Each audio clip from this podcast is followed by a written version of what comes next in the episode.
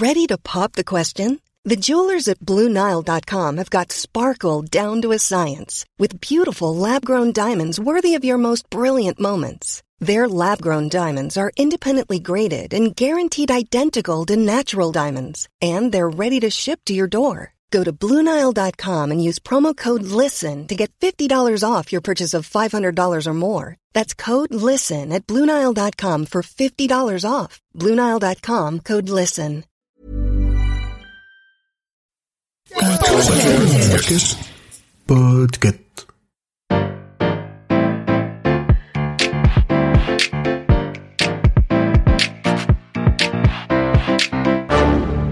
Bonjour, vous avez choisi la réponse D. Mais d'abord, écoutez la question.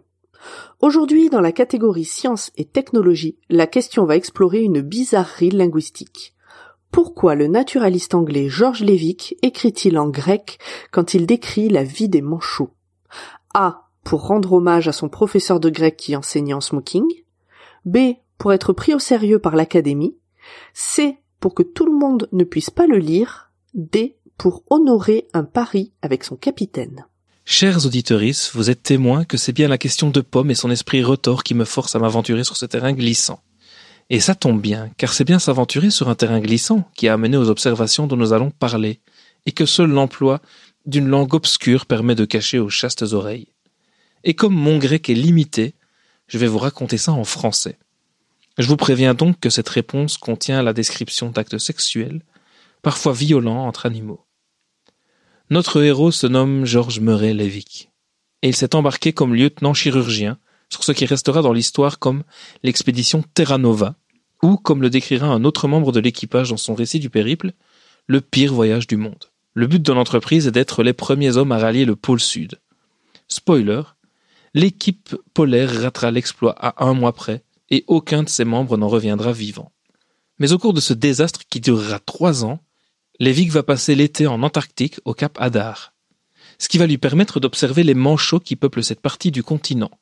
Mieux, il est là pour toute la saison, ce qui est fait de lui le seul scientifique à les avoir observés sur tout un cycle de reproduction. Et ce qu'il voit sur place va le marquer. Si vous cherchez ce qu'il y a d'étrange, vous pouvez aller le trouver dans l'ouvrage qu'il a publié, L'histoire naturelle des manchots à Delhi.